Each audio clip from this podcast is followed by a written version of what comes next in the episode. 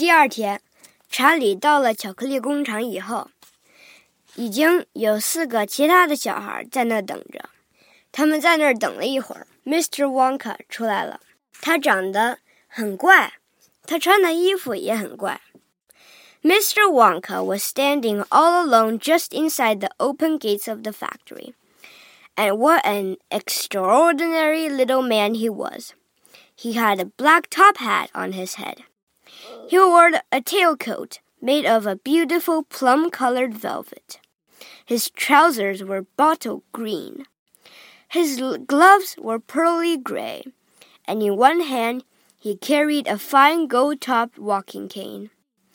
Covering his chin, there was a small, neat, pointed black beard, a goatee. And his eyes, his eyes were most marvelously bright.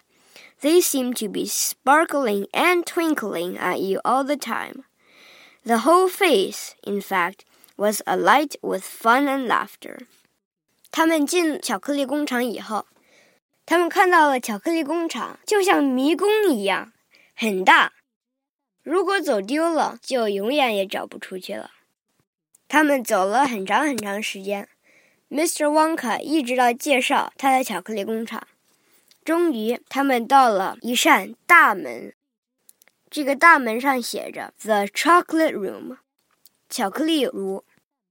他们把门打开了。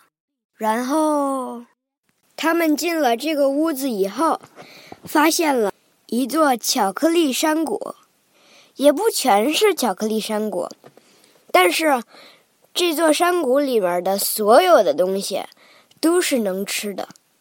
比如说，地上的草是一种薄荷，而山谷里面有一条河是棕色的巧克力。An important room, this! cried Mr. Wonka, taking a bunch of keys from his pocket and slipping one into the keyhole of the door. This is the nerve center of the whole factory, the heart of the whole business. And so beautiful. I insist upon my rooms being beautiful. I can abide ugliness in factories in we go then. But do be careful, my dear children. Don't lose your heads. Don't get overexcited. Keep very calm. Mr. Wonka opened the door. Five children and nine grown ups pushed their way in. And oh, what an amazing sight it was that now met their eyes. They were looking down upon a lovely valley. There were green meadows on either side of the valley, and along the bottom of it there flowed a great brown river. What is more, there was a tremendous waterfall halfway along the river, a steep cliff over which the water curled and rolled in a solid sheet, then went crashing down into a boiling, churning whirlpool of froth and spray. Below the waterfall, and this was the most astonishing sight of all, a whole mass of enormous glass pipes were dangling down into the river from somewhere high up in the ceiling. They were really enormous, those pipes. There must have been a dozen of them at least. And they were sucking up the brownish muddy water from the river and carrying it to goodness knows where and because they were made of glass, you could see the liquid flowing and bubbling along inside them. And above the noise of the waterfall, you could hear the never ending suck suck sucking sound of the pipes as they did their work. Graceful trees and bushes were growing along the river banks, weeping willows and alders and tall clumps of rhododendrons with their pink and red and mauve blossoms. In the meadows there were thousands of buttercups.